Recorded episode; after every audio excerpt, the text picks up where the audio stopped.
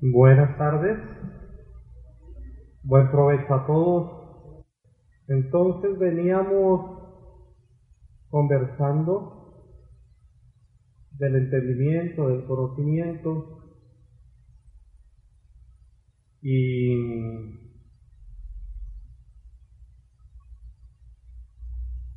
el pastor de Willy tocó un un tema muy importante y estábamos hablando ahorita en la mesa acerca de lo del tema de lo profético en el conocimiento. Entonces, solamente para que quedemos claros, porque está mucho esa pregunta por allí rondando, se dio el tema en la mesa, hay la inquietud de cómo es cuando Dios habla. Dios siempre te va a hablar y retomo por allí por medio del conocimiento, por medio del entendimiento. Es por lo primero que te va a hablar. Si alguien tiene algo que decirte de parte de Dios, también lo hablábamos justo ahorita, no necesariamente va a tener que ser un profeta, porque entonces nos vamos a enseñar a mal. Viene un pastor, mira, Dios me dice, ah, no es profeta. No, recuerden que somos un cuerpo. Y la vida natural del espíritu es que como cuerpo nos edifiquemos unos a otros pues por ahí puede venir cualquiera que no tenga el don, que no sea profeta, y Dios decirle dile esto a tal persona. Entonces no es, no es, es, saber interpretar. Ah, Dios me utilizó y se cumplió lo que dije, yo soy profeta.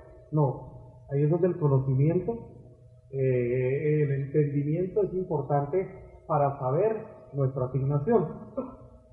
Tener claro para qué vinimos nosotros a, a esta tierra a servir con una asignación, nos va, nos va a hacer más efectivos y más eficaces. Yo todavía estoy... Entonces por eso no debemos distraernos, ni dejar que nos distraigan.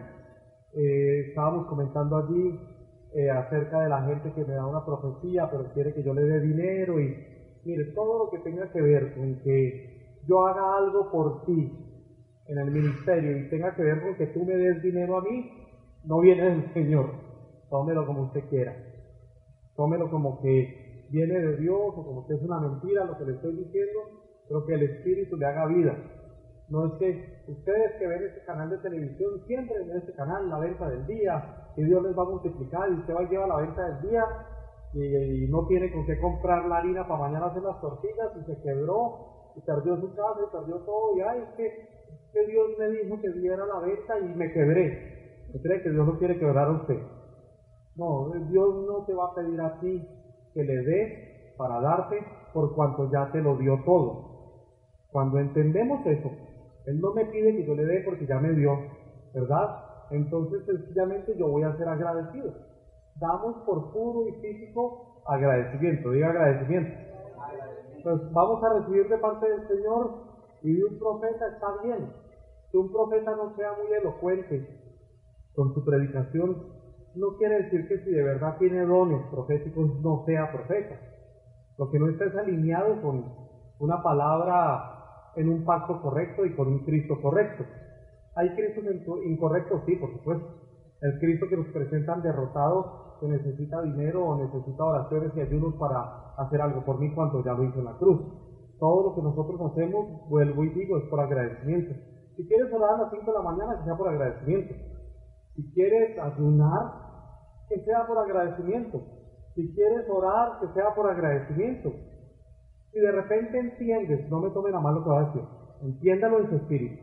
Si de repente con el espíritu entiendes que los discípulos ya no ayunaron, que porque el Señor ya estaba presente, y tú dices, el Señor está presente, pero yo igual lo honro con un tiempo de oración, me voy a abstener de alimentos, no solamente por, por, no es para honrar a Dios, ni para mover la mano de Dios, sino porque quiero tener un día sin entretenerme en la comida, sin entretenerme en las novelas, sino estar estudiando la palabra, pero que sea lo correcto, ¿me explico? Nada es ni por obligación, ni por mover la mano de Dios. Pues yo no puedo, no pretendo, ni debo hacer, no, voy a ayunar para que mi marido, el borracho desgraciado, se convierta. Yo he conocido gente que pega ayunos de 30 días Y Dios en su misericordia hace que el desgraciado borracho se vuelva alguien con la gracia de Dios y deje de tomar. Pero no fue el ayuno, diga gracia. Es la gracia y diga misericordia. En nuestro corto entendimiento, porque como Dios nos ama, quiere darnos lo mejor. Entonces, en nuestro entendimiento lo concebimos así. Su gracia, su misericordia y su amor permitieron que el Señor te respondiera algo, no porque lo acabó de hacer, sino porque Él ya lo había consumado en el Hijo y porque te ama, viene y te da un regalo de eso, ¿verdad? Pero ahí es donde viene el misticismo, es otra palabra que se tiene que aprender. Diga misticismo. Que le hacemos un altar a lo místico. Entonces, como funcionó el ayuno, pues voy a ayunar por eso, voy a ayunar por un trabajo, voy a... Y con el tiempo se metió en la cabeza, del, o sea, en la cabeza nuestra como cuerpo, se nos metió, no en la cabeza Cristo, sino en esta cabecita, se nos metió el concepto de que Dios responde a los ayunos. Entonces, si yo ayuno para que Dios haga algo, eso es, o sea, le voy a decir qué es eso, se llama huelga de hambre. Los que se tapan con hilo, ¿verdad? Y no comen por días para que les concedan un aumento salarial y mejores beneficios y no comen para conseguir algo. ¿Se imagina un Dios tirano que espera que usted no coma para darle algo? Diga, todo me fue entregado en Cristo.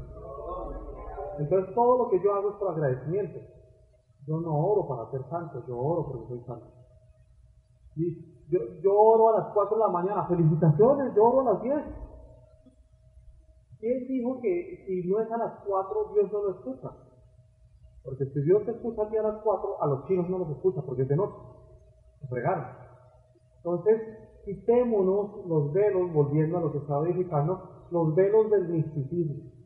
Dios no funciona con misticismo ni con normas cerradas y cuadradas en donde temprano yo te buscaré de madrugada, de bueno, y al mediodía, y por la tarde, y por la noche, y en el bus, y cuando se está duchando, y cuando está durmiendo, y todo el tiempo. Es una comunión de su espíritu y el mío, porque yo en él y él en mí. ¿Se acuerdan que lo hablamos? Entonces no es algo místico, porque cuando usted hace algo místico es para que lo mire. Yo voy a la ayuno, yo voy a la oración, yo, y cuando están ayunando quieren hacérselo saber a todo el mundo. Hermano, un cafecito, no, hermano, que estoy de allí. Cafecito, no, gracias, no tomo café hoy. Punto. Un tecito, no, no me apetece. Un vasito de agua, bueno, tómeselo, tampoco sea grosero. ¿Sí? Diga cero misticismo. Ahí fue donde entramos en la religión. Mi pueblo perece por falta de qué? Porque no hemos podido entender a un Dios de amor a un Dios de gracia, a un Dios de paz. No es un Dios que quiere sumergirte en reglas y en cosas místicas para agradarlo a Él. Es el, el, Dios, es el Padre, es el Todopoderoso. No, no es Zeus, no, no es esos dioses que de verdad pedían sacrificios. No, Dios no quiere sacrificios. Y el pastor edificó 1 Samuel 15, 22, que Dios ama más la obediencia que los sacrificios. ¿Qué ama más Dios, la obediencia o los sacrificios? Diga conmigo, Cristo ya obedeció por mí. Entonces, obvio que Dios ama más la obediencia porque sabía que solo iba a haber uno que iba a obedecer hasta muerte y muerte de cruz.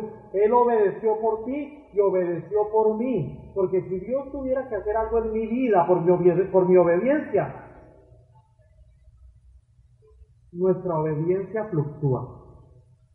Nuestra fe fluctúa. Dios no hace nada a tu vida porque tú tengas fe. Lo que ahora vivo en la carne, lo vivo en la fe del Hijo de Dios. Dios todo lo que te da a ti en tu vida y a tu favor es por la fe del Hijo y no por la tuya. La tuya no sirve. La fe de Miguel no sirve. La Manuel. ¿Manuel? Ya. La fe de Cristian no sirve. La fe del Hijo ¿Me comprenden? Porque ya todo fue consumado en el Hijo. Entonces nosotros todo lo que hacemos no es para conseguir un beneficio. Si tú eres cristiano buscando un beneficio, entonces sí eres un cristiano. Si tú eres un hijo de Dios agradeciendo todos los beneficios, entonces sí eres el Hijo de Dios. Porque el cristianismo es eso, es seguir un dogma. El cristianismo es un dogma, el dogma de Cristo. Ser hijos de Dios es la vida de Cristo. Otra vez. Sí, esto me sonó como a Rafael Ugarte. Otra vez. El, ser hijos de Dios, nosotros vivimos como hijos de Dios. El ser cristianos nos hace vivir el dogma de ese hijo de Dios. Y hoy día creemos en muchos dogmas. Hay gente que en el campo, si no ventea por muchas horas, el dogma cuál es, que va a temblar. La gente de campo en Colombia lo dice, no sé si acá. No, no, y los árboles no se están moviendo y de repente el perro se arrodilla, uy, va a temblar.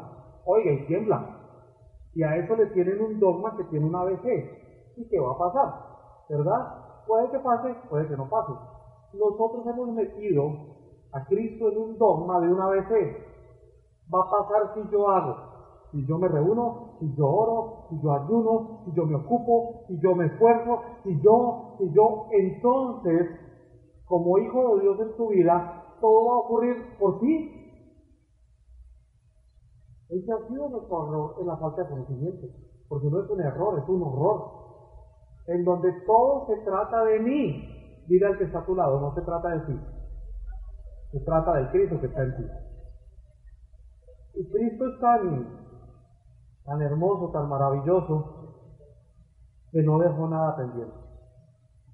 Por eso los profetas, volviendo al tema, y yo soy profeta, no pueden venir a engañarte con profecías livianas. Dice Sofonías 3, 4, sus profetas son livianos, hombres prevaricadores. Ahora, en dicha porción, un profeta liviano no es aquel que se calla la verdad.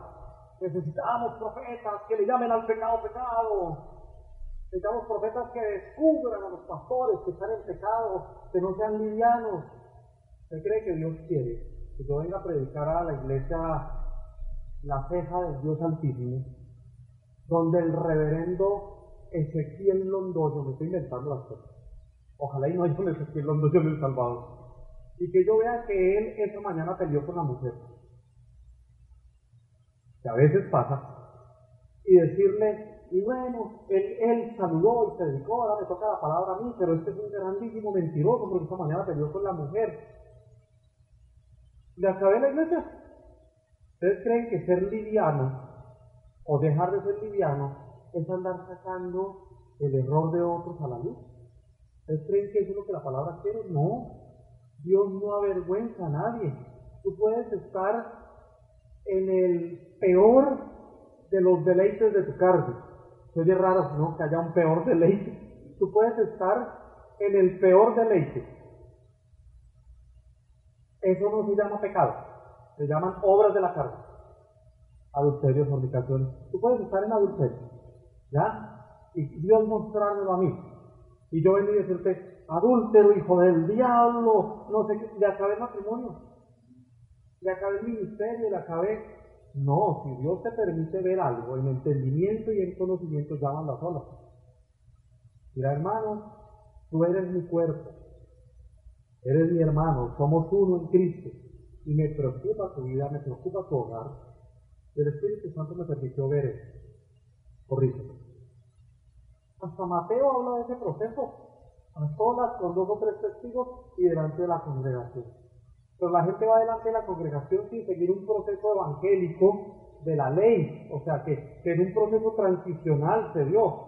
Ya no estamos en un proceso de transición. Aquí no hay que exhibir a nadie públicamente porque el único que tenía que ser exhibido públicamente ya fue. La ignorancia ya fue exhibida en la cruz, ya fue derrotada. Nosotros no tenemos por qué hacerlo. Entonces tú no puedes andar pretendiendo que no, hermanos, es que para el conocimiento y el entendimiento se necesitan profetas que le llamen al pecado pecado. Eso, eso está, eh, se ha distorsionado terriblemente. La liviandad en la palabra, más exactamente se refiere a mentir. O sea, profetas mentirosos sería la traducción del hebreo al español. Y por otro lado, la etimología de prevaricar, ahí donde dice hombres prevaricadores, Prevaricar lo que significa es estar en connivencia, con, con doble N, connivencia con un juez. No sé si aquí alguien sabe lo que es derecho, alguien ha estudiado derecho y torcido una visa. la connivencia es cuando yo me pongo de acuerdo como abogado con el juez, mira, mi cliente le va a pasar 20 mil dólares, pero vea, entre nosotros. Es ponerse de acuerdo para hacer algo corrupto a escondidas. Eso es lo que quiere decir. Sus profetas son hombres mentirosos que buscan un beneficio propio mintiendo y engañando. ¿Por qué? Porque la connivencia es ponerme en acuerdo contigo en algo corrupto para yo conseguir un beneficio económico. ¿Estamos claros? Es emitir sentencias torcidas a sabiendas, faltar al deber y a la función, torcerse, desviarse. Lo que Sofonías decía es, sus profetas están torcidos de la verdad y faltan a su función en busca de sus propias ganancias. No podemos cambiar la edificación de una palabra bien trazada por la emoción de una enseñanza en donde me vengan a decir mi vida. Se confunden mucho. Cuando yo llego a predicar a los seminarios, hay gente que llega solamente porque va un profeta. Y llegan y se llevan una gran decepción porque no va a profetizar nada más que la palabra más segura que es Cristo. Y en el proceso, Dios utiliza estos dones que no son míos para decirle a alguien algo puntual, como a la pastora Gloria, se lo voy a decir. Y allá Dios y ella, ese no es mi clavo. Ellos y sus problemas, sabrá por qué se lo mandaron a decir. Y a ella la tiene que edificar, la tiene que consolar, ¿verdad? La tiene que eh, la tiene que... perdón, yo todavía sido muy lleno, no debí comer tanto. Entonces, eso es un asunto personal, ¿verdad? Que trabaja el Espíritu Santo contigo mismo. Pero tenemos que quitarnos de la cabeza ese tema de que no, yo voy a un congreso, yo voy a un seminario, porque como decía el pastor Willy, viene un apóstol internacional que tiene 30 iglesias y viene y se para y lo primero que hace es que saca un sofá y lo empieza a soplar. Yo no estoy diciendo que soplar, un soplar, soplar un sofá sea malo. Puede que hasta suene bonito, pero eso es una verdad que no es presente, eso no es para nosotros. Yo puedo soplar aquí un chofar y no por duro que lo sople se van a acabar las manos del barrio. Las manos del barrio se van a acabar cuando una congregación que está ubicada en un sector empiece a manifestar a Cristo en amor, que haga obra social, que tengan aquí una universidad, un colegio, un, qué sé yo, enseñarles a ser productivos y efectivos, ¿verdad? Es otro tema y no porque la iglesia haya nacido por, por, la necesidad social de un sector, pero sí que cuando manifestemos a Cristo sea en otros aspectos, más que en querer cambiar cosas con eventos espirituales que nada que ver. O podemos aquí hacer un, un día de alabanza y adoración, cuatro horas cantando, y no va a pasar nada en el sector si no entendemos la verdad por el conocimiento. ¿Estamos claros? Primera de Corintios, y ahora sí, por fin, puedo ir al bosquejo. Por favor, me avisan cuando empezamos a las 12 y 15. ¿A qué hora empezamos? Me avisan, por favor, a las 3 y media. A ver, me hacen señas, me sacan la lengua, alguna vaina. Porque nosotros somos colaboradores de Dios, Primera de Corintios 3, 9 al 15. Y vosotros sois labranza de Dios, edificio de Dios, conforme a la gracia de Dios que me ha sido dada. Yo como perito arquitecto puse el fundamento y otro edifica encima, pero cada uno mire cómo sobreedifica. Porque nadie puede poner otro fundamento que el que ya está puesto, el cual es Jesucristo. Y si sobre ese fundamento alguno edificare oro, plata, piedras preciosas, madera, en hojarasca, la obra de cada uno será manifiesta, porque el día la declarará, pues por el fuego será revelada y la obra de cada uno, cual sea, el fuego la probará. Eso es sencillo, eso no nos vamos a enredar en ese tema. Pero es sencillo. Se pone un fundamento sólido. Pero alguien edifica en madera y hojarasca y viene otra persona y le prende candela, el fuego va a ver la solidificación. Se ve que ahí hay tres materiales preciosos con los que el fuego no puede. Y hay tres materiales que el fuego sí consume, ¿verdad? Entonces, el fundamento se pone no es otro sino Jesucristo. La palabra dice sobre el fundamento, edificado sobre el fundamento de apóstoles y profetas. Ojo con lo que voy a decir. No es que necesariamente un apóstol o un profeta sea el que pone el fundamento. Porque hay pastores que fluyen en lo apostólico, pero son pastores, pero son entendidos en los planos, ¿verdad? Su, equipo de trabajo, de liderazgo, como quiera llamar, en las células, si las tiene, va a sobreedificar sobre ese fundamento. Pero cada uno mire cómo sobreedifica porque de repente a alguno se le suerte. Él puso un buen fundamento y va la hermanita a la casa y edifica con, con heno. Hermanos, vamos a hacer una guerra espiritual, a echar fuera al diablo y vamos a pegarle un ayuno de 40 días para que la iglesia crezca. Él puso bien el fundamento. Pero ¿quién sobreedificó mal? Porque puso heno, puso jarasca, puso eh, madera, que cuando venga de verdad una circunstancia difícil, se va a dar cuenta que no solamente con ayunitos y oraciones se, se, logra que una congregación avance. Se puede orar, se puede ayunar, se pueden hacer eventos de oración en donde vamos a orar dos horas. Se puede y es necesario que oremos.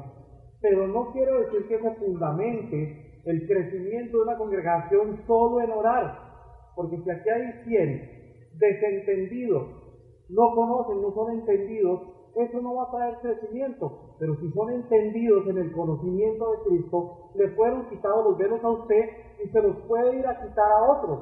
Puede ir a discipular con una palabra sólida, con un fundamento sólido, y esa sobreedificación construye un edificio sólido con oro, con lo otro que dice allí, con plata, con, con cosas que sí resisten. Inclusive son materiales que el, o el fuego en vez de destruirlos los purifica más.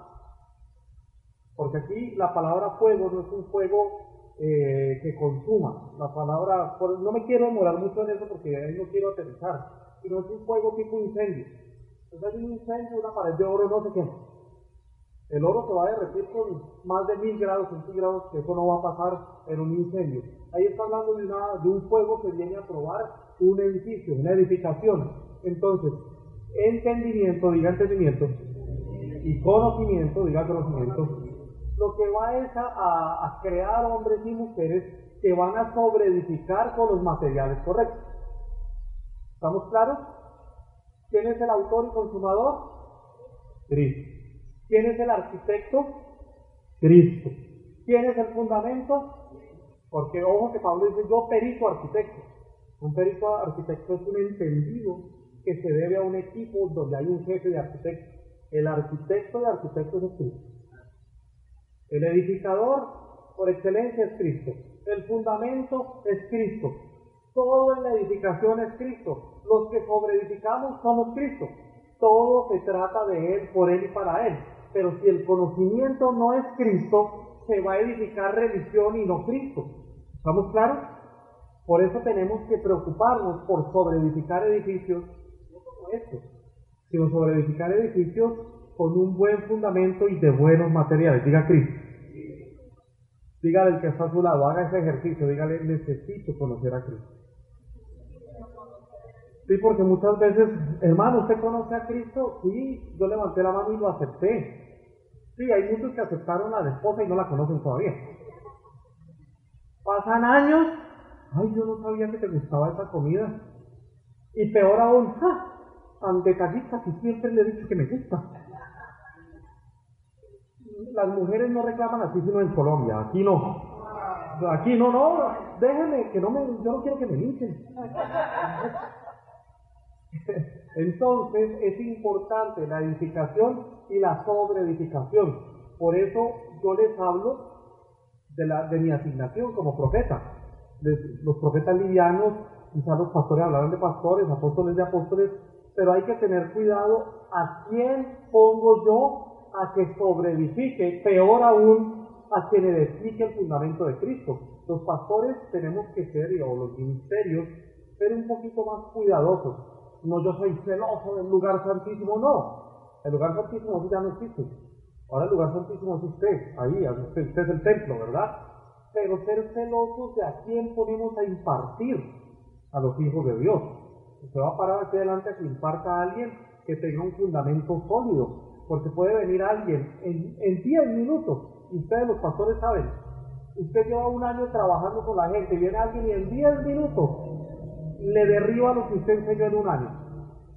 Entonces no cualquiera que lo llame al teléfono y le diga, mire, soy profeta y tengo una palabra por usted, hermano, venga, no, no, no. Es más, un profeta del nuevo pacto no lo va a llamar a decirle que tiene una palabra de Dios. Más bien está procurando que lo inviten. Siempre que viajamos acá, el pastor Noé tiene la deferencia y el amor para invitarnos a predicar el domingo. Entonces, a nosotros nos decía, bueno, el domingo quién va a llegar, ¿verdad? Y cuando tienes afán de protagonismo, afán de, de, de, uy, que Dios me use y no sé qué, lo primero que dice es, norma. Es lo primero que dice. ¿Cuál fue la respuesta? Vamos a hablar y definimos quién va a llegar. Y, yo he estado sintiendo en mi espíritu desde que predicó el pastor Willy que venga a visitar él. Así yo en la mañana tenga que venir a escucharlo, tenga que irme a otro lado a ministrar, pero tiene mucho para dar este hombre. Y yo sé que usted tiene una palabra específica de parte del Señor mañana para esta congregación. Pero cuando a ti te llaman, ah, es que tengo una palabra de Dios, ese es el primero que hay que rechazar. Porque está buscando nombre, protagonismo, está buscando que se trate de él. Es que, y no, es que mira, te llamo del Ministerio Internacional Las Águilas. Dios te habló por visión que volara por las alturas y vuelan tan alto que no se deben a nadie. ¿Y a dónde te congregas? No, porque Dios me dijo que vuele solo. No, exacto, solo con Él. Les voy, una vez en el último CEN puse un ejemplo. ¿Qué pasa si yo corto la mano de este cuerpo y la dejo allí sola? No solo se muere, se pudre, porque no está pegada al cuerpo que tiene vida. Esa gente que anda desmembrada no pertenece al cuerpo y habría que ver si son hijos, porque un verdadero hijo de Dios se debe al cuerpo. Nosotros nos debemos a un presbiterio, nos debemos a apóstoles, a pastores. Eh, yo al apóstol Basilio lo llamo hasta dos veces por semana a contarle todo. Estamos haciendo esto, estamos viajando aquello. Hay un ministerio que quiere invitarnos a que hagamos un congreso juntos. ¿Qué opina de esto? ¿Qué opina de lo otro? Y muchas veces me ha dicho hagámoslo, me ha dicho no. Cuando me ha dicho no, yo puedo morirme de ganas, pero yo creo en, un, en, un, en una jerarquía de edificación, no en un orden de edificación, en donde nos debemos los unos a los otros. ¿Estamos siendo claros con eso? Entonces, entendimiento y conocimiento, sin yo deber de una dinámica de edificación, sin yo deber de una correcta enseñanza, sin yo estar expuesto a una correcta palabra, si yo no disierno a quién voy a escuchar, Mira, hay muchos hermanos por ahí, nos comentaba el pastor, ¿verdad? ¿Usted pastor? En el aeropuerto escuchó que alguien le decía a una hermana ahí en el aeropuerto, no sé si la conoció ahí mismo, capaz un profeta que Dios le mostró la vida, iba caminando, uy, usted es cristiana aquí, Dios te dice, ta, ta, ta, ta, ta, y, capaz verdad, porque la hermana lloró, y al final cierra diciéndole, Dios habla a tu vida así, Dios me dice que tienes que sembrar en mi ministerio. Dice que la Dios te sacó de la cartera los dolaritos y se los dio, 15 ladrón, no sé si esa palabra es, mal aquí, ¿no? 15 no es malo, en Colombia. Sí, está bien dicho. En, la, en Colombia quiere decir un miserable ladrón. ¿Cómo fue que, que dice usted muerto de hambre? Porque te quiere usar el Señor, amén. Te dejaste usar del Señor, gloria a Dios. Esa vida fue edificada, bendito sea el Señor. Pero ¿quién te manda a ti a ponerle precio a lo que te fue dado por gracia? Ahí hay un límite. Si la hermana le hubiera dicho, uy, profeta, el Señor nos dio con una palabra que ha acertado, ore por mí, y al final le dice, mira hermano, una honra. Pues no, la capacidad de 10, 100 o 10 mil dólares, Dios también conoce su necesidad. Pero nosotros estamos vendidos a una causa y no a un salario, vendidos a una causa y no a una comisión. No predicamos por comisión. Entonces, imagina no, hermano, cuánto cobra por venir? Depende, ¿lo quieres con milagros o sin milagros?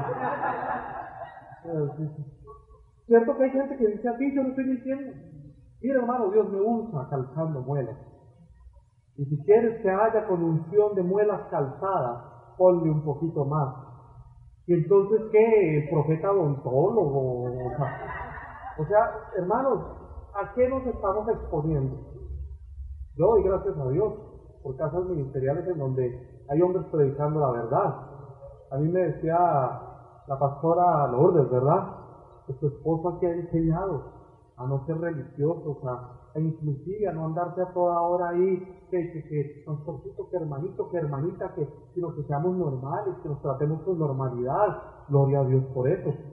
Pero ojo con caer en el pecado de la familiaridad, ¿no? No, tratemos todos así, como si fuera, yo viejo no es, no, no, no, no, no. Hay principios. Hay que, lo hablábamos ayer, protocolo de reyes, respetar la sapiencia de alguien más, su experiencia, su edad, y no estoy diciendo que sea viejo, pero cuando alguien es mayor que tú, así sean dos o tres años, ya le debes respeto. Tiene experiencia, años en el ministerio, pastor, yo jamás le, yo le puedo llamar no. él se merece todo mi respeto. Y si él a mí me dice, Cristian, tiene autoridad, tiene años de experiencia, tiene mayor que yo, y a mí no me ofende. Estoy hablando de principios de ética. Cuando somos entendidos, conocemos, el entendimiento y el conocimiento también te da un protocolo en donde no caemos en familiaridades, respetamos las asignaciones, entendemos las funciones del cuerpo, entendemos que si bien no hay una jerarquía, si hay un orden de edificación en donde yo me debo a otros. Entonces, ¿quieres que el Señor te use en un ministerio? Primer principio, tienes que deberte a otro del cuerpo. Si eres un hígado por ahí suelto, te vas a morir. Ni, ni siquiera de cirrosis porque no estás pegado al cuerpo, de podredumbre por allá te vas a morir necesitamos, yo te necesito a ti, te necesito a ti, te necesito a ti, te necesito a ti, pero tú me necesitas a mí, tú también me necesitas a mí, y tú la necesitas a ella y ella la necesita a él, porque somos un cuerpo, así funciona el cuerpo, y en el conocimiento es importante cómo sobreedificamos precisamente por eso. Estamos viviendo un tiempo en donde las congregaciones están en una etapa de transición muy bonita. Ahorita hay muchas congregaciones queriendo transicionar, y esto se lo digo a los hermanos que asisten a congregaciones que han visto que su pastor ha ido cambiando la enseñanza, no es que estaba equivocado, sino que tenía otro tipo de iluminación aún con velos. Se han ido quitando los velos, podemos ver, pero hombre, si Dios me permite que yo vea algo más allá, es porque quiere que yo sea un maestro para ti, no para que, uh, ahora que, uy, ¿qué será? ¿En qué secta se metió? Uy, ¿qué, herejía es esa? Porque miren, somos andados a, por falta de conocimiento y de entendimiento, a que, no, a que la religión nos diga qué hacer. Hermano, venga, hermano, ore de rodillas, hermano, ayune 30, y nos gusta que nos digan. Y en los lugares donde se dice y se obliga, eso es así. Tiene que traer la falda hasta el piso, y usted tiene que ponerse velo en la cabeza, y los hombres aquí, y las mujeres acá, y hay donde se agarren de la mano, así sean esposos, y llegan. Les fascina que los maltraten. A la religión, la religión maltrata y al religioso le encanta ser maltratado. El reino edifica y a los hijos del rey nos encanta ser edificados. Es diferente, estamos hablando de otra dimensión, estamos hablando de algo superior, estamos hablando de una calidad y un protocolo en donde si los reyes de esta tierra, estoy hablando de los reyes de España, tienen esos protocolos, ¿cuánto más nosotros, amados? Entonces, esa transición básica consiste en que congregaciones están cambiando su visión pastoral a una visión apostólica, no porque hay gente que ha devaluado y maltratado lo apostólico profético. Yo soy apóstol, soy tu papá, bésame la niña y págame 50 mil dólares para entrar a mi membresía. No se rían que sí pasa. Así hay algunos por ahí en Miami, no digo el nombre. Pero pagas una membresía de 50 mil dólares, recibes un anillo igual al de él, y ya eres papá de tus hijos, y tus hijos son los nietos de él. Si ni Dios tiene nietos, Dios solo tiene hijos. Entonces dice, ¿en qué momento hicimos a Dios tatarabuelo? No, hermano, no se rían, ¿verdad? Le quitamos la paternidad, Hebreos dice, al único Padre de los espíritus. Mi Padre espiritual es Dios. Tengo mentores. Reconozco un mentor. Pastor no es un mentor. Cada que me habla algo, me lo habla con sabiduría. Veo mentores. Aún en gente que está, que es, eh, ¿cómo sería? down, ¿cómo es? Downline mío, como en los multiniveles, ¿no? Porque hay algunos que lo ven así, downline, entonces no me dice qué hacer, no. Puede ser alguien que lleva tres meses en esto y viene y me dice algo, wow, hermano, gracias porque estás sumando a mi vida. O tener amor para decirle, no, mira hermano, por ahí no es. Pero ni yo soy papá suyo, ni quiero que nadie sea mi papá. No hay nada más antinatural que un hermano suyo sea tu papá. Que un hermano suyo sea tu papá es antinatural, sería como un incesto, una vaina rara ahí. Él es el padre. Él es el padre. Entonces, no la desviación pseudoapostólica, sino el correcto fundamento apostólico en donde hemos decidido quitarnos la visión templaria por la visión de reino. Cambiamos los púlpitos por el trono. Cambiamos las tarimas religiosas por el protocolo del reino de Dios. Cambiamos la jerarquía evangélica por el fundamento del reino de Dios. Fuimos trasladados no del reino de las tinieblas, de la potestad de las tinieblas, al único reino, al único gobierno, al del amado Hijo de Dios, el reino que tiene reino y gobierno por sobre cualquier cosa. Hubo en nosotros una transición, una transformación, dos palabras claves, metanoia y metamorfo. Viene a nosotros cuando nos arrepentimos, no Señor, te acepto mi corazón por mi cosa, por mi cosa. No, porque ese es, el, ese es el yo pecador de los evangélicos. Pasa y repita una oración. Y ahora soy hijo. No, no es el yo pecador de los evangélicos donde repites una oración. Eso no te hizo conocer, sino cuando de verdad conoces a Cristo, cuando de verdad sabes en qué estás siendo edificado, ese conocimiento no te hace alguien porque repetiste una oración, sino te hace alguien porque tu naturaleza cambió, porque hubo una palabra sembrada en ti. Entonces fuimos, ahí sufrimos el verdadero arrepentimiento, no la oración que yo hice. Arrepentimiento es metanoia en griego. Y eso lo que traduce es cambio de actitud. Para enfrentar. Cambio de mentalidad. Eso es arrepentimiento. Arrepentimiento no es cuando usted llora, arrepentimiento es cuando usted cambia. Porque hay muchos llorones arrepentidos que no se han arrepentido ni de nacer. Es cambiar de actitud. Y la otra palabra metaformo, metamorfo, la que mencionó él, Romanos 12. Transformación de la mente, metamorfo. Metamorfo no es que yo tenía algo que me fue quitado para darme otra cosa, no. Metamorfos que antes era un gusano, ahora es una mariposa. La conocemos en español, metamorfosis. Antes mi naturaleza, hasta el gato pone más cuidado. Antes, en serio, eh, esos papajotos. ya te voy a dar un seminario de cómo cazar ratones. Antes nosotros en nuestra mente adámica, nosotros pensábamos de una manera. Éramos como muy gusanos para pensar. Pero el Cristo de la gloria, que ya nos tenía predestinados para ser hijos, el momento en que una palabra, no una oración, una predicación viene y te insemina. Se te implantó la semilla en una predicación, no repitiendo una oración. Ese mismo momento tu naturaleza cambió y fuiste hecho hijo. Ese momento que fuiste hecho hijo, tu mente humana sufrió una metamorfosis y ahora tienes la mente de Cristo. No una mente de gusano, sino una de mariposa. No de uno que estaba cómodo en una crisálida, sino de una mariposa que puede ir de un continente a otro. El que entendió, entendió. Cambió nuestra mentalidad. Ese es el metamorfo. Tenemos una metamorfosis en nuestra vida. El que mienta no mienta más, el que robe no robe más, el que engaña no engañe más. Una transformación. Porque este cristian lindo sigue siendo cristian lindo. Yo me encuentro con los amigos cuando yo andaba en familias y vendía droga y todo todavía se acuerdan de mí. Yo viejo lindo que se cuenta él.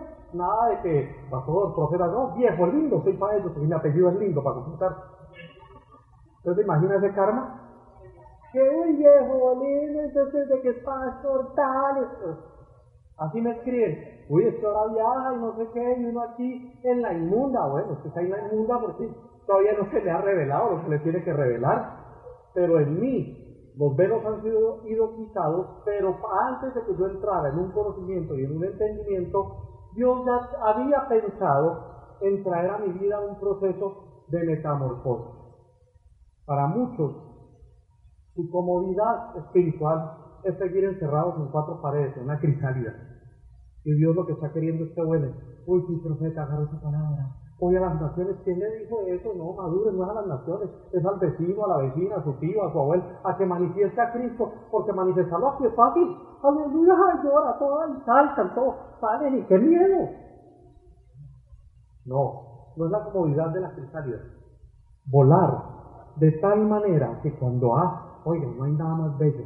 No sé si ustedes han visto el nacimiento de una mariposa, yo sí. No hay nada más hermoso que ver que esa cristalidad fea, horrible, se abre babosa y que sale una cosa ahí, es una línea ahí húmeda. Y cuando, porque las abren para secarse y uno ve esos colores. Una vez de un nacimiento de una mariposa, qué cosa tan hermosa. O no un nacimiento, ya había nacido, una transportación.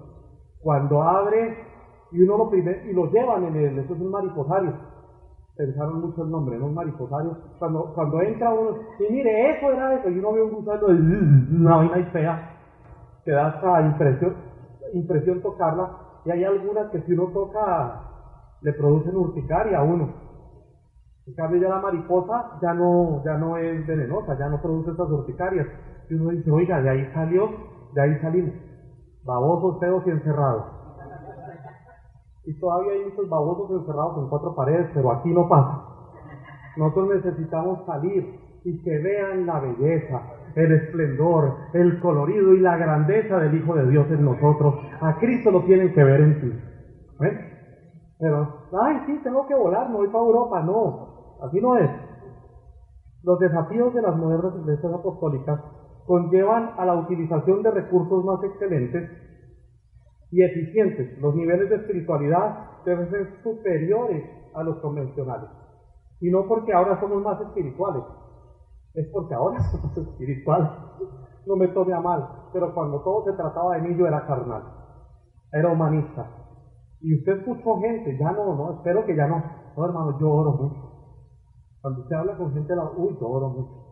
Y hay gente que usted de repente cuenta algo. No, hermanos, una vez en estábamos en Costa Rica, uy, hermanos, yo también he ido a Costa Rica, pero también he ido a Panamá.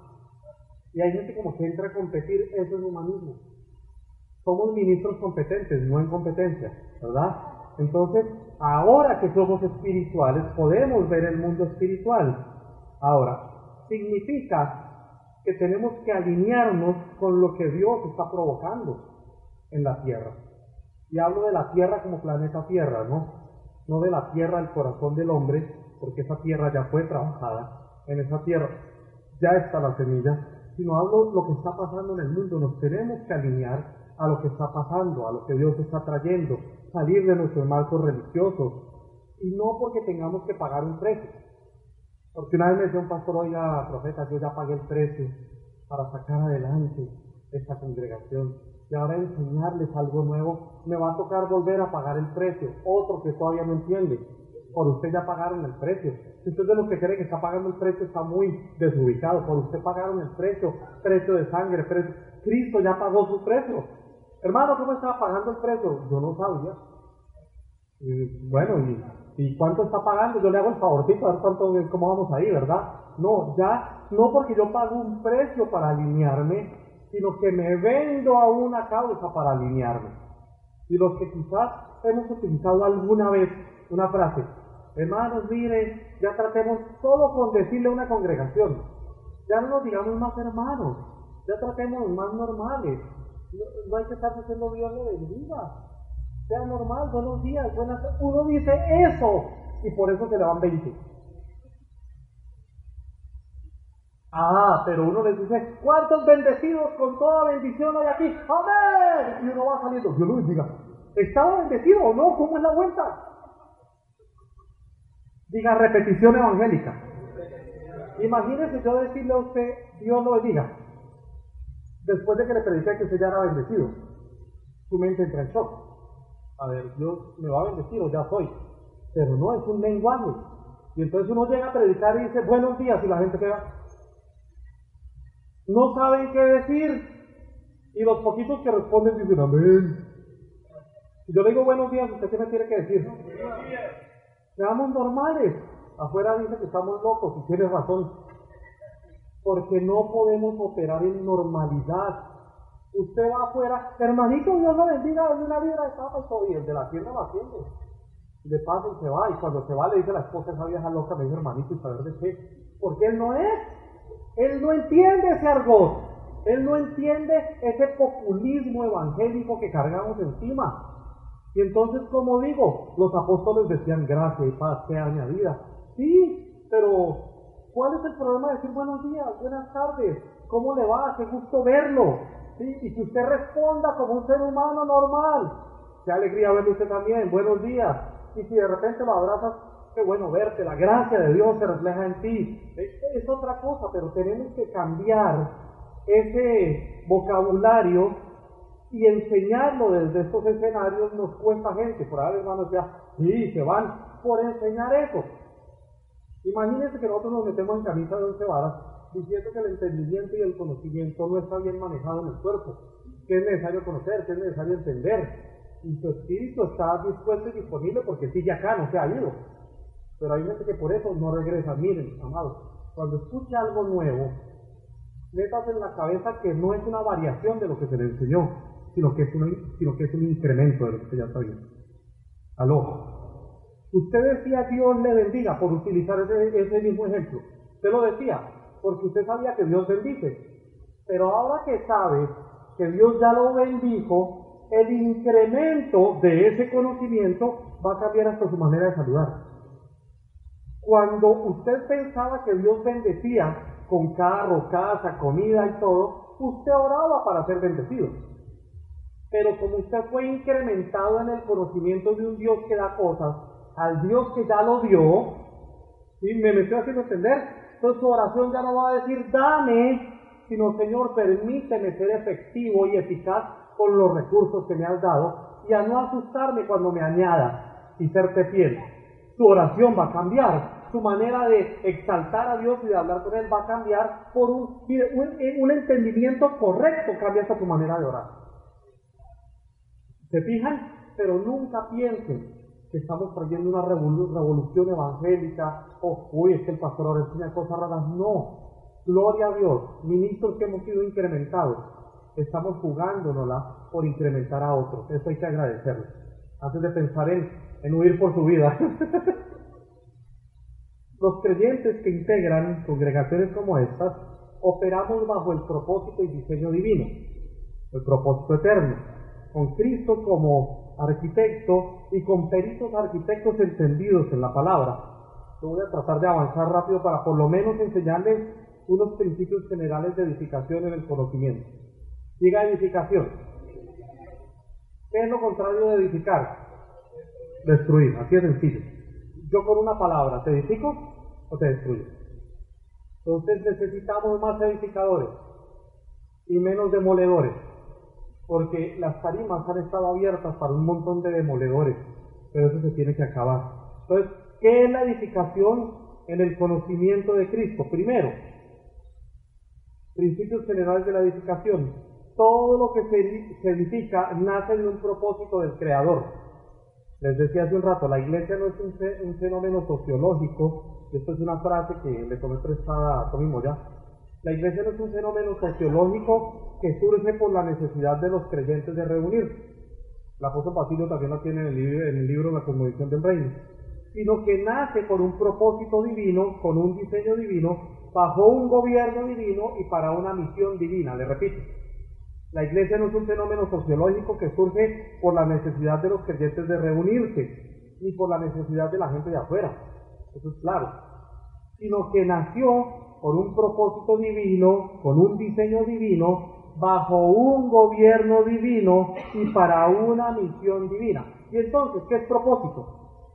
Propósito como tal se define como la razón o el resultado deseado para comenzar a producir algo. Dicho sencillamente, es el porqué de la existencia de algo de alguien.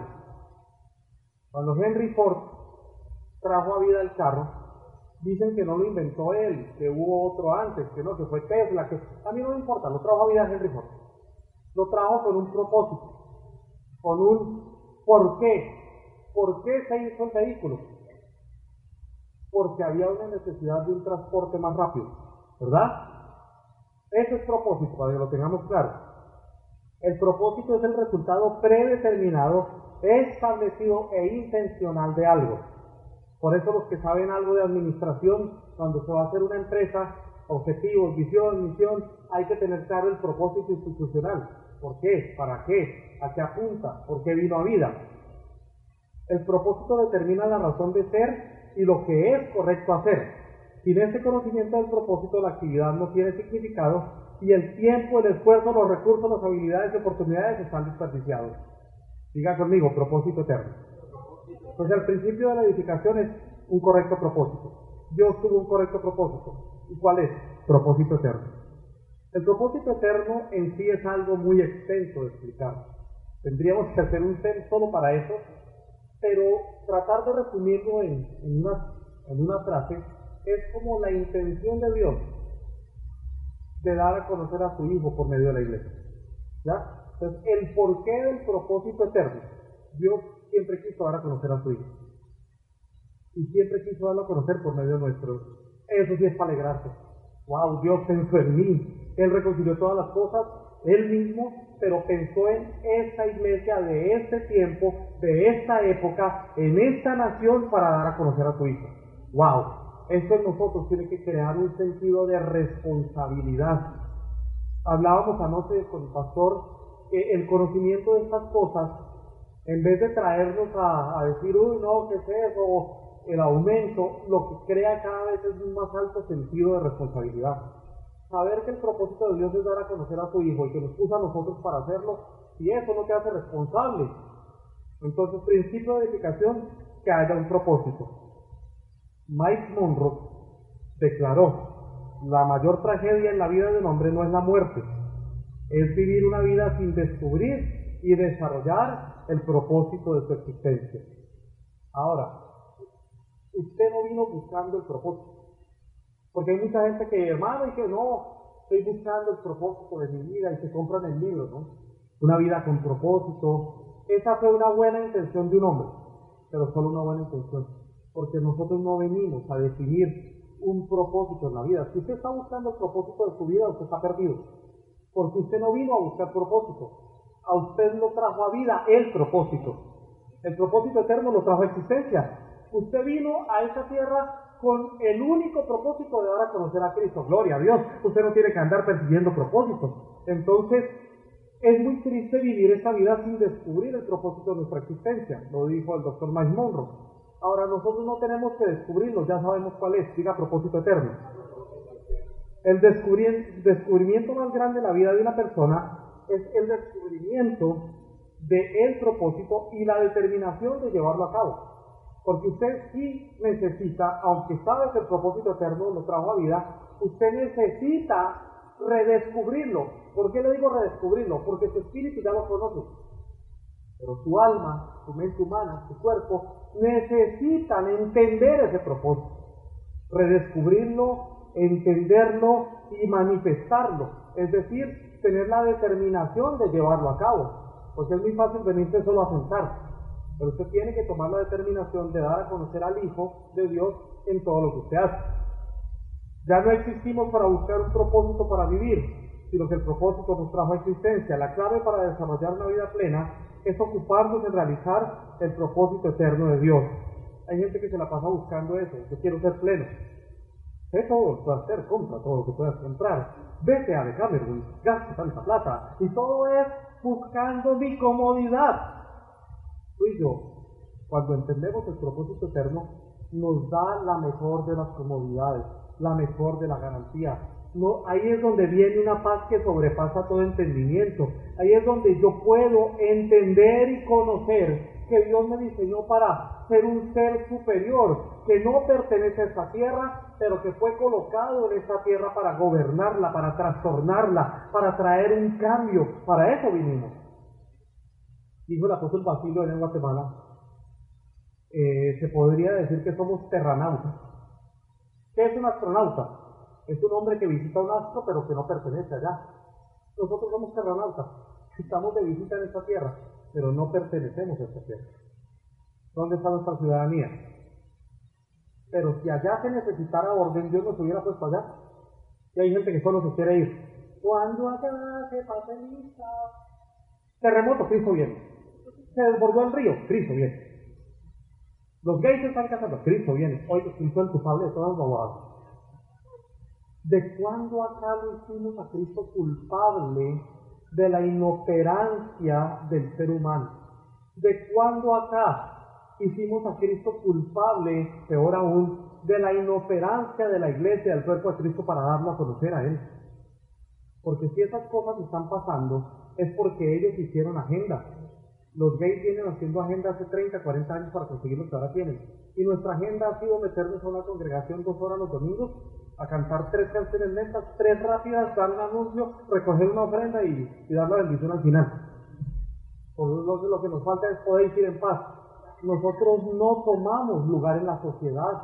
Hemos perdido años preciosos, pero gracias a Dios que todavía las cosas no se han acabado. Es más, si estamos empezando como iglesia a despertar para reconciliar todas las cosas con Dios, es porque es el tiempo correcto de Dios. Ya le dimos permiso a las tinieblas de que entorpecieran los de afuera, pero las tinieblas tienen sus días contados. Escúcheme esto, nosotros no vamos a poner presidente evangélico ni presidente profeta porque lo único que fue desastre, ni vamos a llevar pastores a la asamblea, al consejo o al... Es más, no vamos a llevar empresarios a que sean concejales porque el cuerpo de Cristo, la iglesia gobernante, no necesita curules corruptas políticas para gobernar. Nuestro gobierno va a ser en una correcta administración de la gracia que nos fue entregada. El apóstol dice, administradores de la gracia que nos fue entregada. Y vamos a, a ser tan buenos administradores de la gracia que nuestro hogar va a hablar de Cristo, nuestros hijos van a hablar de Cristo, nuestro trabajo va a hablar de Cristo, nuestras finanzas van a hablar de Cristo, nuestra salud va a hablar de Cristo. Ya le dimos permiso a las tinieblas, a los gays, a los corruptos, se les permitió para que ahora la tierra pueda ver la gloria de Dios, para que ahora se pueda ver el verdadero gobierno. Y no nos vamos a levantar con la mentalidad de que manifestar a Cristo es salir con carteles a pelear en contra de lo que ellos hacen. No. Es más, no manifestemos. Eso de que, ay, salgamos con carteles para que no aprueben. Hermano, les tengo una noticia, lo van a aprobar igual. Porque es necesario que esas cosas pasen. Y eso es algo que el mes pasado les decía. Nuestra mejor manifestación es que esté aprobado el aborto. Y que la chica que quiere abortar te escuche hablar así. Y puede haber una ley que apruebe que ella aborte pero cuando tú le hables de Cristo, la legalidad que tú posees, ella diga, la ley terrenal me lo permite, pero por amor a Dios no lo voy a hacer. Ahí es donde nos vamos a manifestar. Ahí es donde el verdadero reino, el verdadero gobierno, la verdadera autoridad se va a notar. Las cosas van a ir de mal en peor, pero lo que les dije hace un rato, las tinieblas tienen los días contados, porque la iglesia está despertando, está caminando, está entendiendo, estamos manifestando a Cristo, estamos trayendo a vida lo que nos fue entregado. Ahora pues sabemos que ya no somos solamente gente que fue diseñada para alabanza gloria de su nombre cantar, no, fuimos diseñados para alabanza y gloria de su nombre para que todo el mundo pueda ver a ti, en ti y en mí a Cristo, para que puedan ver el gobierno, la autoridad del reino, y ya no una potestad, sino el verdadero gobierno que fue entregado a hijos de Dios, no porque se le ocurrió a Dios que fuera ahora, sino porque a Dios no se le ha escapado nada. Dios sabía que no iba a ser 1930, ni 1980, ni el año 2000. Dios sabía que era esta época, la generación que viene. Yo veo a Walter, veo a Marvin, veo a los jóvenes de allá de Guatemala, veo a los muchachos que vienen, entienden fácil esta palabra, hay un conocimiento, están absorbiéndolo todo, porque ellos están construyendo a la iglesia como algo diferente, ya no viéndola en cuatro paredes, ya no viéndola únicamente en grupos de alabanza, ¿sabe algo que me ha gustado? Los jóvenes con que he hablado últimamente, que son músicos, lo que menos anhelan es grabar un CD para ir a cantar a las naciones, es lo que menos anhelan. Ellos dicen, queremos cantar aquí en el lugar que Dios nos puso, pero queremos ser capacitados en esta palabra para ir a decirles a otros del gobierno de Cristo, la autoridad. Ya su sueño no es un miserable CD por una miserable fama. Su sueño no es el sueño de ellos, sino el del Padre en ellos, dar a conocer a su Hijo. Y se están vendiendo esta causa. Por eso esta es la época dorada. Y por eso nosotros nos la jugamos para que ustedes que vienen detrás puedan traer no una transformación social, sino una verdadera transformación espiritual, a una creación que gime por la manifestación de los hijos de Dios. Esta creación está gimiendo por ti y por mí. Voy a tratar de aprovechar los últimos 10 minutos. Todo lo que se edifica nace de un propósito. Uno, dos.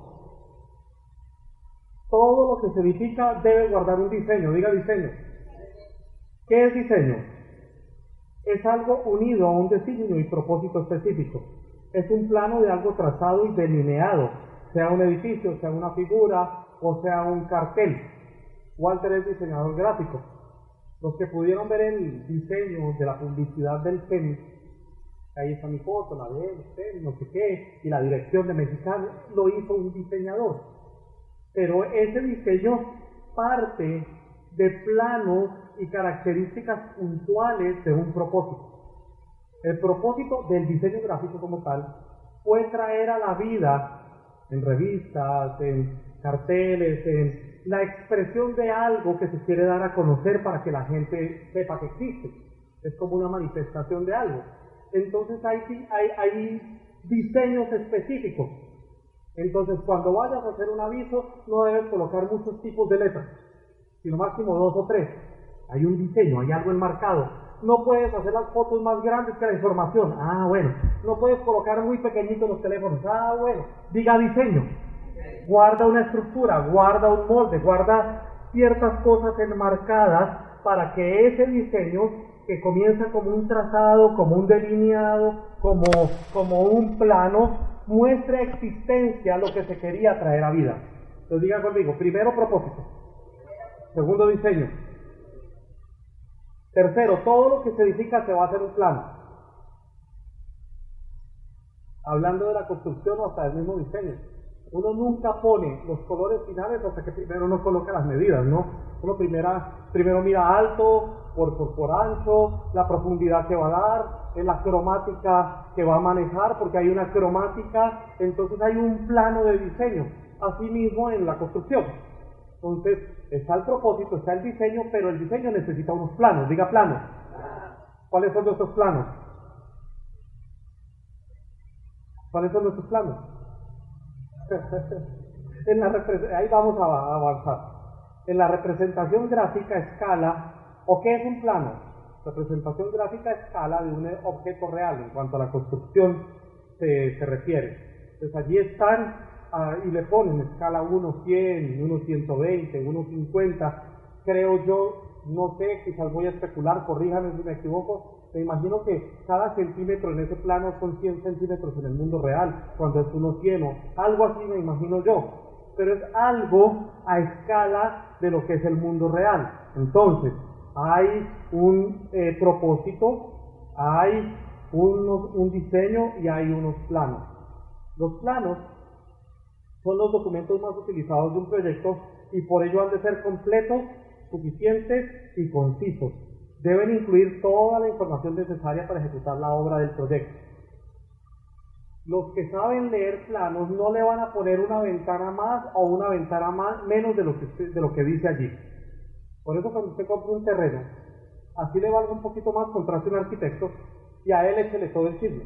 Pero ay, me gusta la luz y me gusta eh, la, la, piedra de lavar grande para meter los chinos y lavarlos ahí también a los niños y Sí, porque hay, hay, abuelitas que les encanta meter a los nietos, uno ahí apenas, y la foto para completar, ¿no? Entonces, todo lo que usted quiere se lo dice al arquitecto, pero lo deja trabajar, porque él va a hacer algo que se va a traer a vida, pero algo específico. Por eso los planos, ¿verdad? La palabra y la palabra es Cristo, todo vuelve a Cristo, son específicos, son puntuales, son concisos y nacieron en el corazón del Padre no tienen variación, no tienen mudanza, no tienen un tal vez. Usted se imagina que después de la cruz Dios dijera, bueno, ahora ya todo lo hizo mi hijo, pero para yo darles dinero que ayunen. ¿Usted se imagina eso?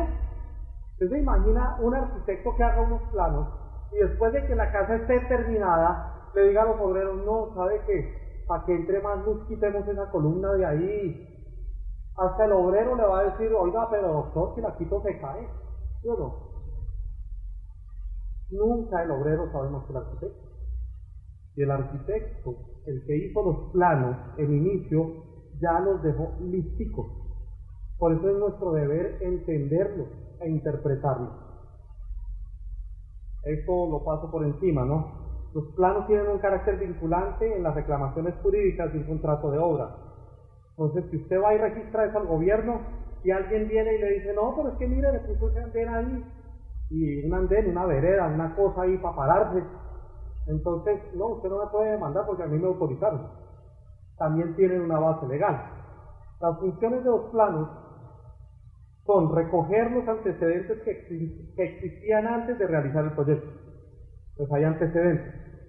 Hay que hacer un estudio de suelo, mirar las medidas del terreno, que tienen muchos grumitos, muchas montañas. Primero todos los precedentes, si esa tierra aguanta un piso, dos pisos, tres pisos, se necesita todos los antecedentes para poderlos hacer. Después de tener los antecedentes, ¿verdad? En el caso de Cristo, los antecedentes fueron en el antiguo pacto. ¿Estamos claros? Como ya se conocen los antecedentes, se traza de manera exacta, inequívoca, es decir, que no da espacio para errores, y unívoca, que solamente tiene una interpretación posible. Los planos de la palabra son inequívocos y unívocos. Quiere decir que no tienen error y que no hay razón alguna para que haya una interpretación diferente. ¿Estamos claros?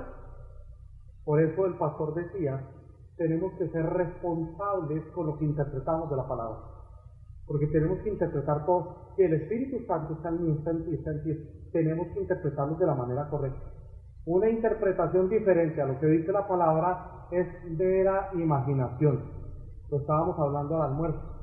Algo se mencionó de profetas que vienen, así te dice el Señor, que tu esposo va a ser libre y tú vas a pactar en mí 100 dólares. O sea, eso se sale de los planos, ¿verdad? Lo que les decía yo, alguien que conoce los planos, empecemos porque no va a decir así te dice el Señor, sino va a ilustrar lo que ya dijo el Señor. Entonces no hay error.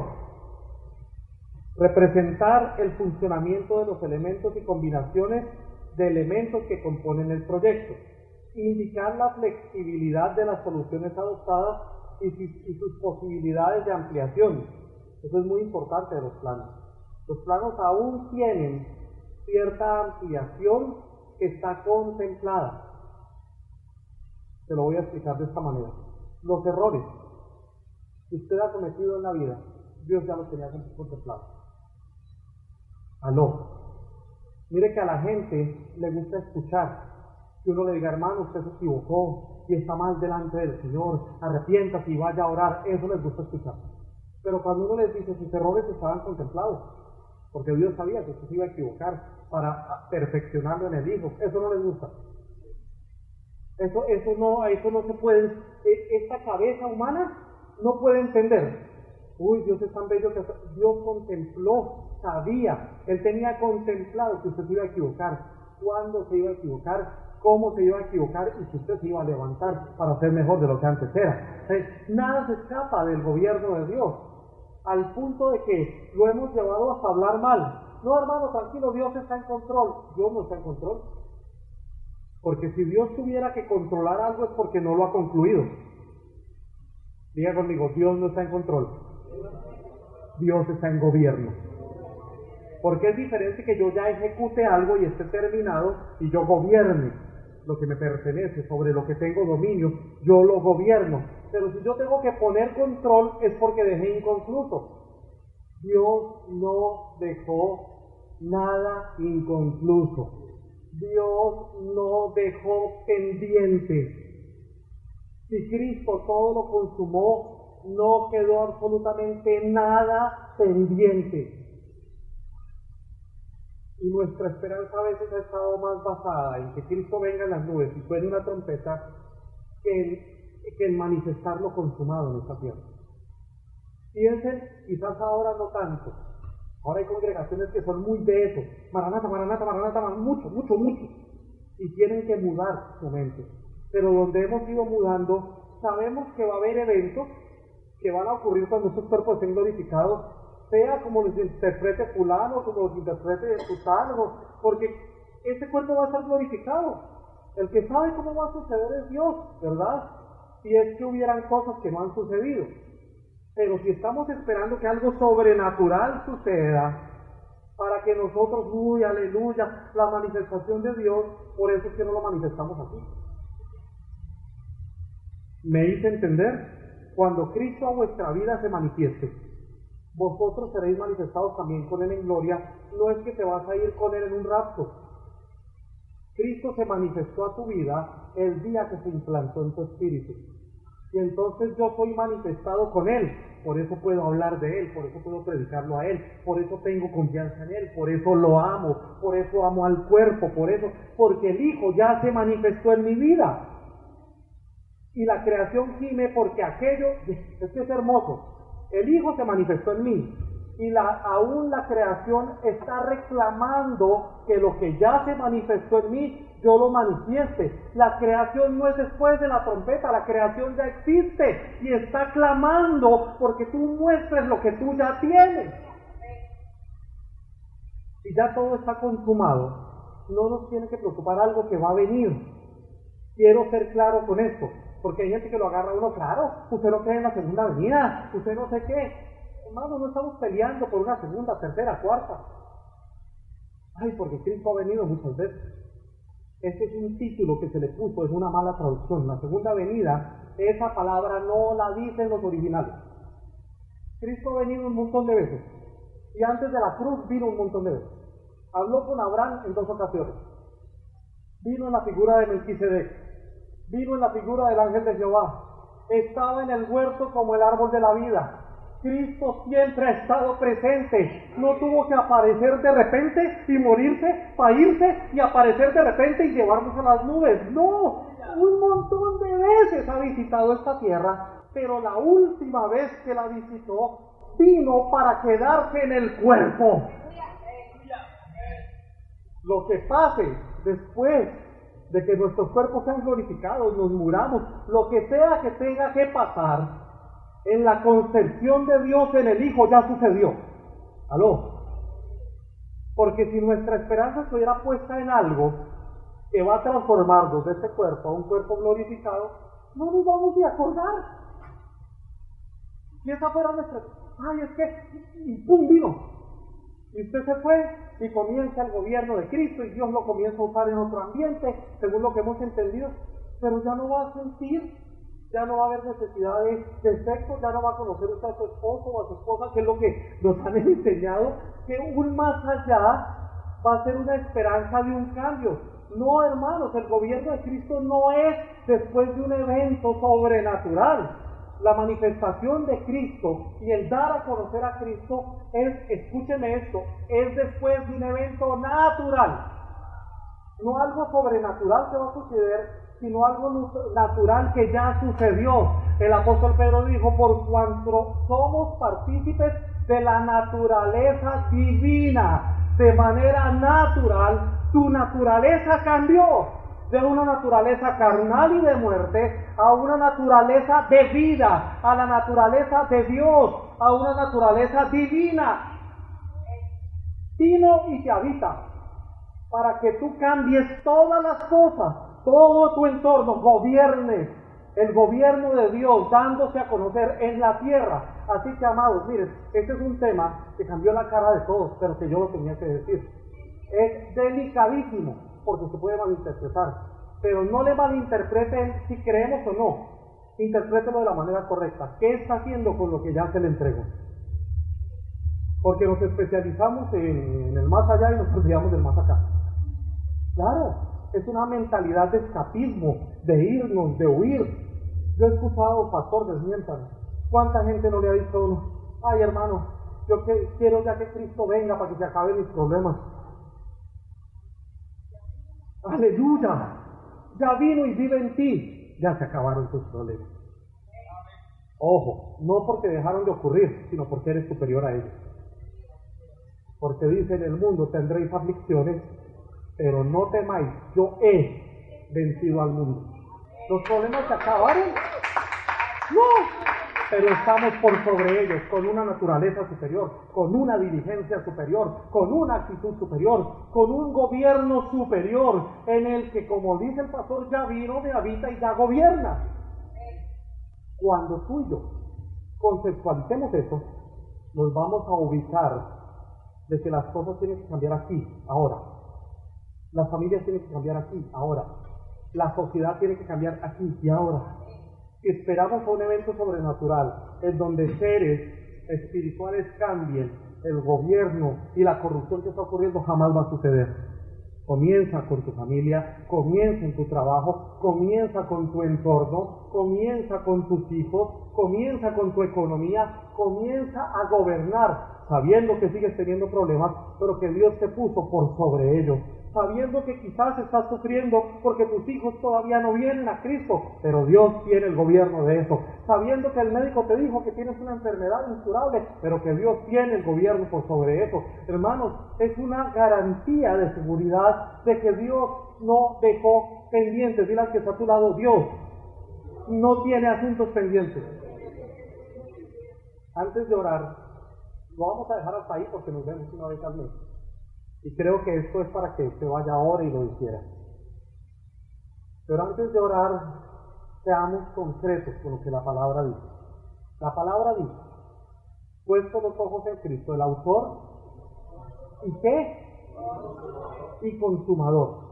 Teletestai, que es la palabra griega para consumar. Quiere decir el que pagó todas las cuentas, el que ejecutó toda la obra, el que no dejó pendiente. Esto viene siendo puesta la mirada, es la traducción del griego, en el que concluyó todos los asuntos pendientes, pagando todas las facturas que habían en su contra y llevándose todos los argumentos para dejarte totalmente libre. Eso quiere decir que le está ahí. Después con los ojos en el que todo lo hizo. Y entonces cuando Cristo muere, ¿qué es lo último que dice? Consumado es, que. Y tú y yo estamos esperando que le quedó algo pendiente. ¡Wow! Pónganse de pie y vamos a orar. yo creo que ahí donde tú y te vas a parar y vas a orar, vas a poder decir, gracias Señor, porque todo está consumado. Padre, gracias te damos, porque tu Hijo vino para no dejar asuntos pendientes, para que disfrutemos lo consumado, para que disfrutemos la herencia, para que disfrutemos todo lo que Cristo ya hizo por nosotros. No estamos en esta tierra con una necesidad de que sucedan cosas. Más bien queremos estar con una seguridad de que ya sucedieron. En el nombre de Cristo, te damos gracias porque todo está hecho, Señor. Gracias por la manera tan hermosa que nos has permitido de ministrar tu palabra. Y gracias, Señor, porque en la última plenaria, yo sé que el pastor Williams va a hacer un cierre glorioso. Tú vas a usar, vas a firmar a estos santos que estamos aquí con el único interés de ser incrementados en la semilla. Padre, todo el honor, toda la gloria, únicamente para ti. En Cristo Jesús. Amén. Y amén. Denle un aplauso Señor, por favor.